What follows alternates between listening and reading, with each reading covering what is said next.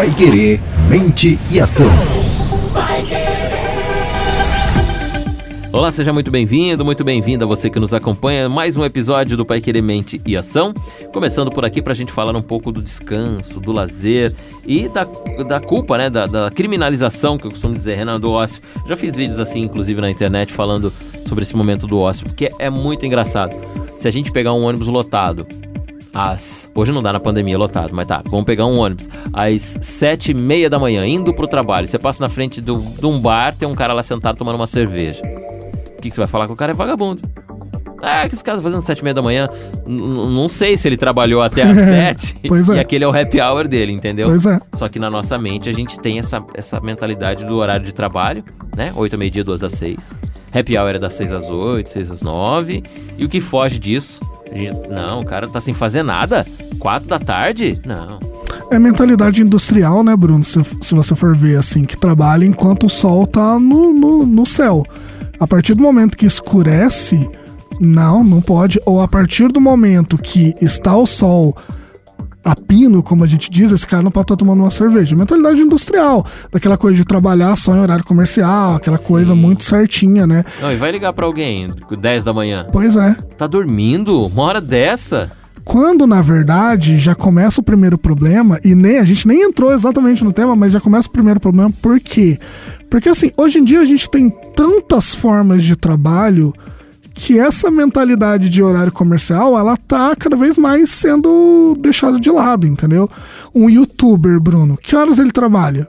a hora que ele quiser. Ele Exatamente, ele quiser. entendeu? A hora que vem a inspiração, sei lá, ou nem precisa ser o YouTube, né? Qualquer tipo de trabalho artístico, Sim, por exemplo, criativo, né? Eu, eu trabalhei um tempo em agência de publicidade realmente quando você tá na área da criação, né? Os que estão me ouvindo vão, vão dizer, ah, não precisa ir muito aqui na rádio, né? Aqui na- quando a gente faz algum tipo de trabalho criativo na, na, na rádio, na Pai Querer, que precisa, fala, cara, aqui eu tenho que pensar numa solução bem inteligente, criativa, legal, diferente.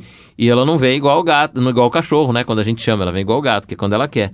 E tudo isso você tem que relevar um momento de, ó, não, agora não dá, tem que parar, fazer outra coisa. Mas é exatamente isso. Os processos que a gente tem quando a gente está trabalhando, eles normalmente são muito mais operacionais ali, muito mais concentrados, né? É uma forma do nosso cérebro funcionar, né, Bruno? Porém, quando a gente precisa ter ideias, ideia nada mais é do que cruzamento de referência, né? Você não cria nada do zero, você mistura como se fosse um caleidoscópio o que existe na sua cabeça e cria uma coisa nova, né? Esse processo ele depende muito de um ócio, do momento onde você está fora do contexto que você já conhece muito bem. Fora da pressão, né? Exato. Tanto é que esse mesmo rapaz tomando cerveja às sete e meia da manhã, ele pode ter um processo que a gente já teve também, que é aquele negócio, nossa, no bar você parece um filósofo, né? Sai umas coisas da sua cabeça, você fala, nossa, isso saiu de dentro de mim, isso tá É, lá dentro de cara. mim.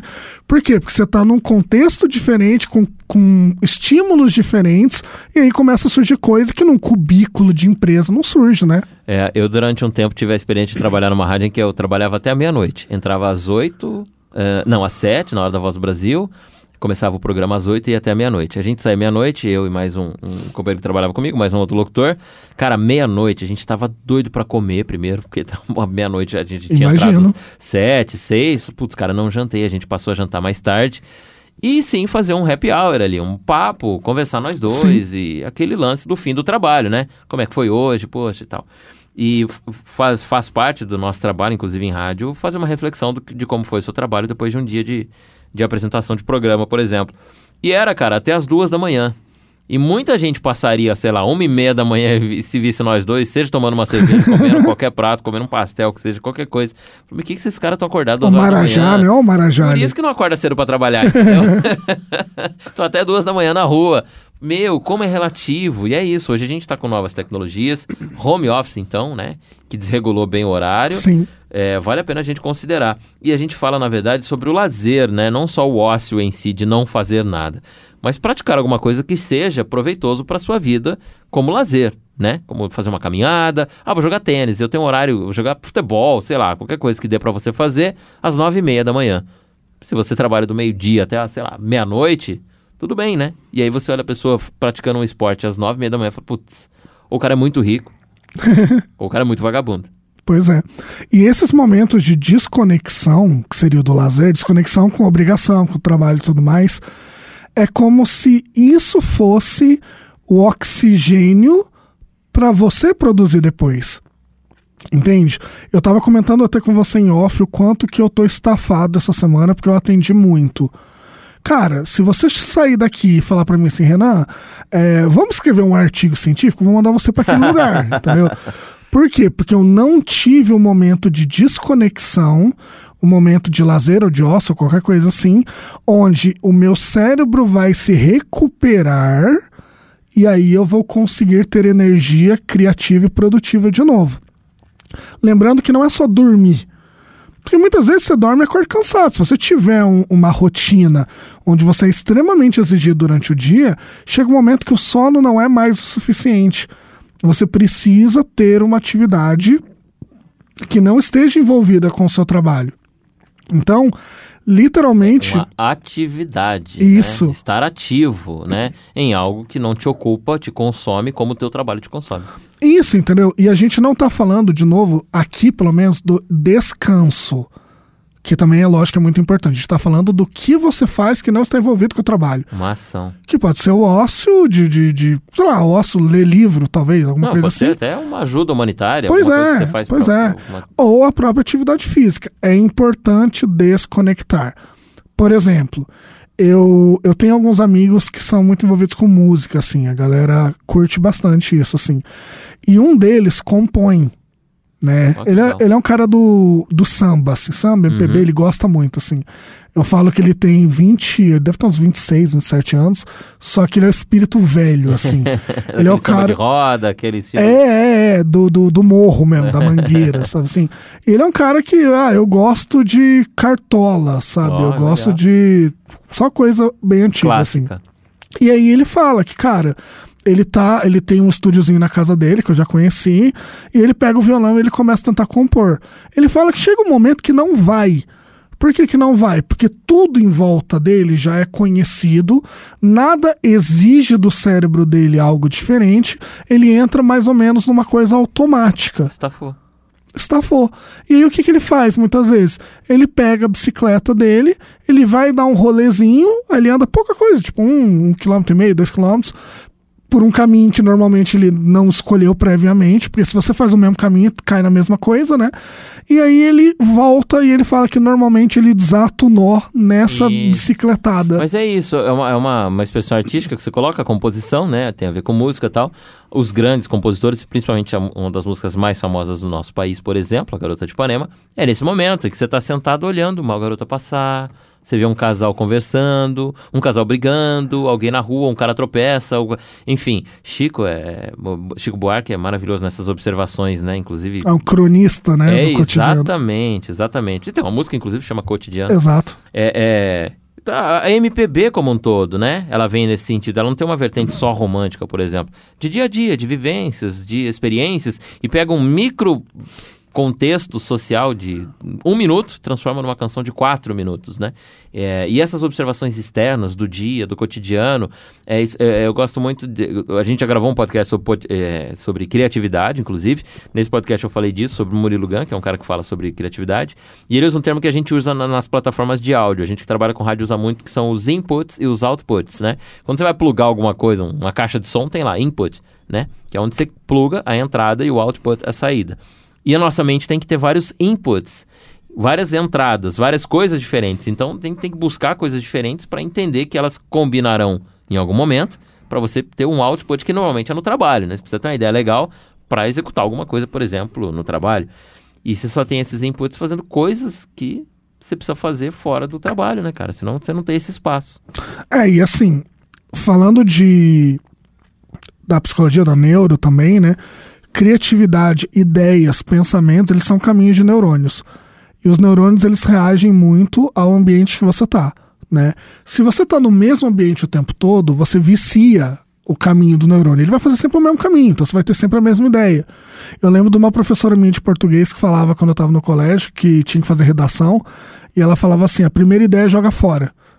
Oh, é sensacional, gente. Por quê? Porque tá todo mundo ali no mesmo contexto e muito provavelmente ela, como professora, sabe que a primeira ideia de todo mundo vai estar tá sob os mesmos estímulos, vai ser muito parecida. Então, a primeira ideia joga fora, que aí se elabora um pouco mais e sai daquilo, né? E aí são os dois pontos importantes para a gente lembrar realmente do lazer e do ócio. Por quê? Porque você trabalhando, não importa o trabalho, em algum momento você vai ter que tomar a decisão. Você vai ter que achar uma solução para alguma coisa. Muitas vezes essa solução vem da caminhada na praia, entendeu? Ou então, na hora que você está jogando bola, que você dá aquela suada, que aí é o lazer, né? Dá aquela suada, você chega em casa aquele cansado gostoso, relaxado.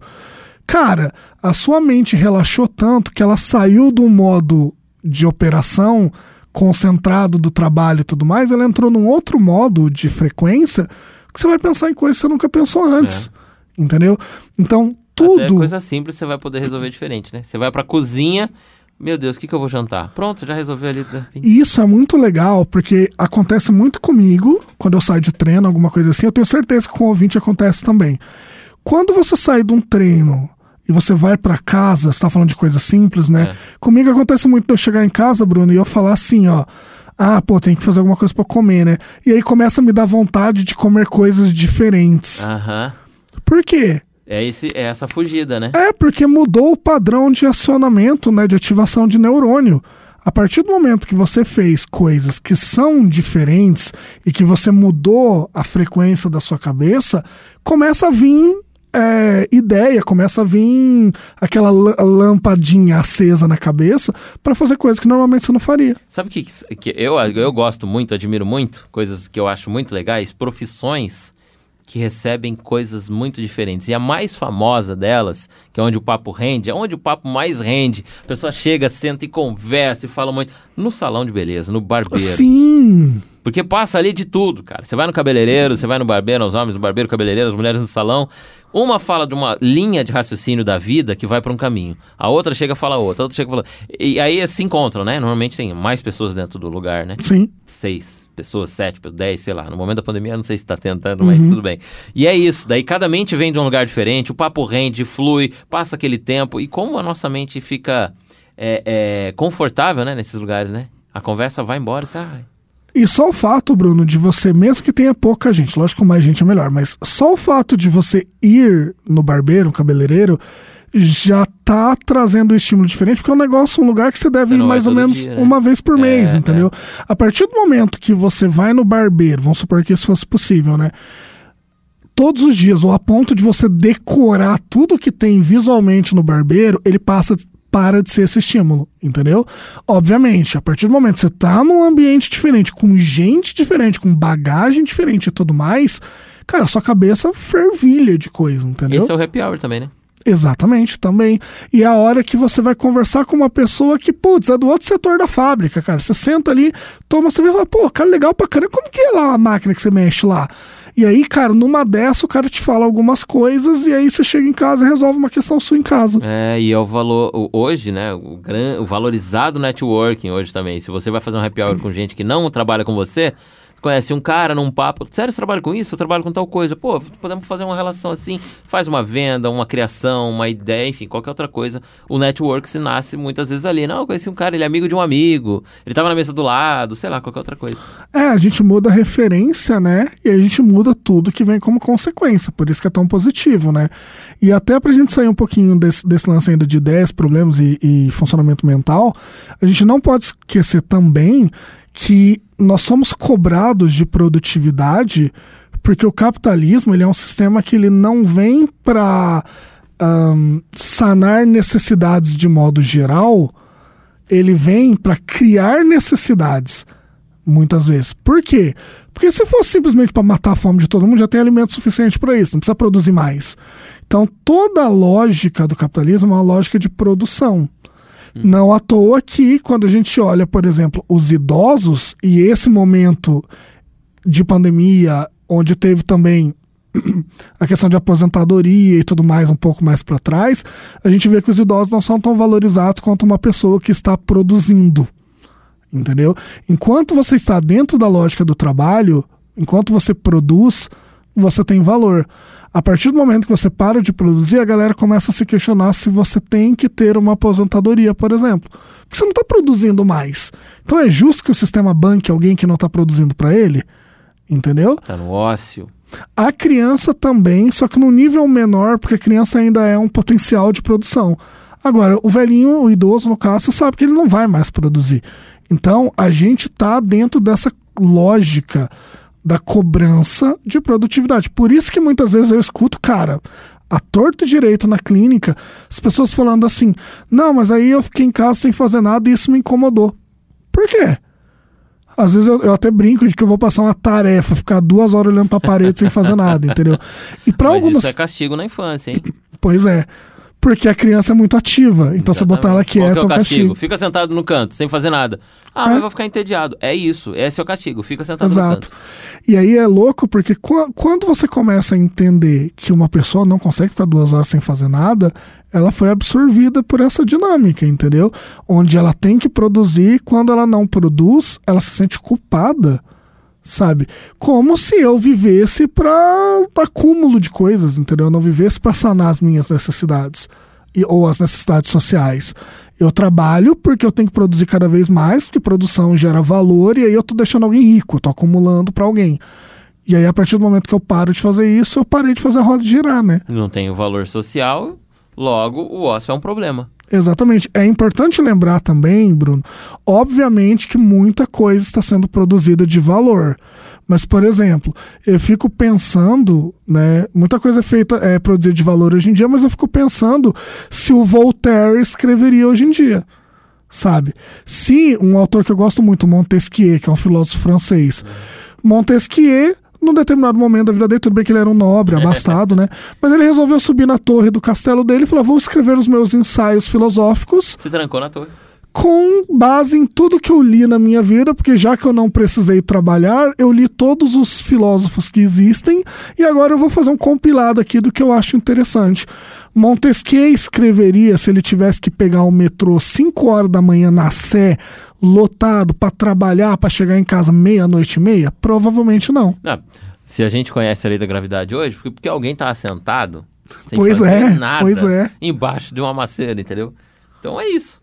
É isso. É, é essa, é essa culpabilidade, essa problematização, né? essa criminalização do ócio que o nosso sistema, a grosso modo aqui no, no capitalismo, no sistema de produção né, ferrenho, direto, culpa, culpa. E agora sim, as novas gerações estão questionando já isso e a gente está num conflito de geração. Que a geração mais sólida leva isso como culpa, né? Esse tempo disponível assim, se você não tiver mais velho.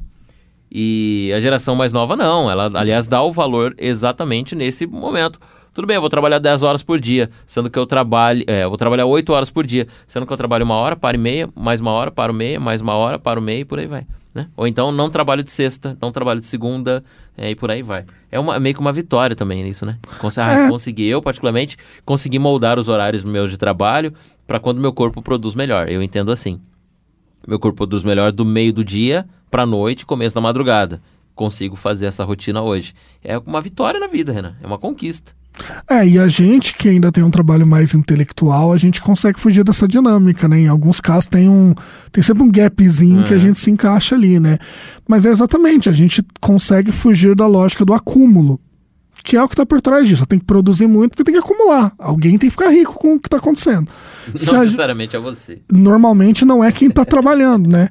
Mas assim, é exatamente esse o ponto, sabe? A partir do momento que a gente tem que produzir para acúmulo, você ficar parado, não importa o que você esteja fazendo, lazer, ócio e tudo mais, É. é algo que é condenado, entendeu?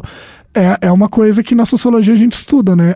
O modo de produção da sociedade, ele determina o modo de pensar daquela sociedade também. Então, se o modo de produção Viver. de viver, de pensar, de sentir, de tudo, né?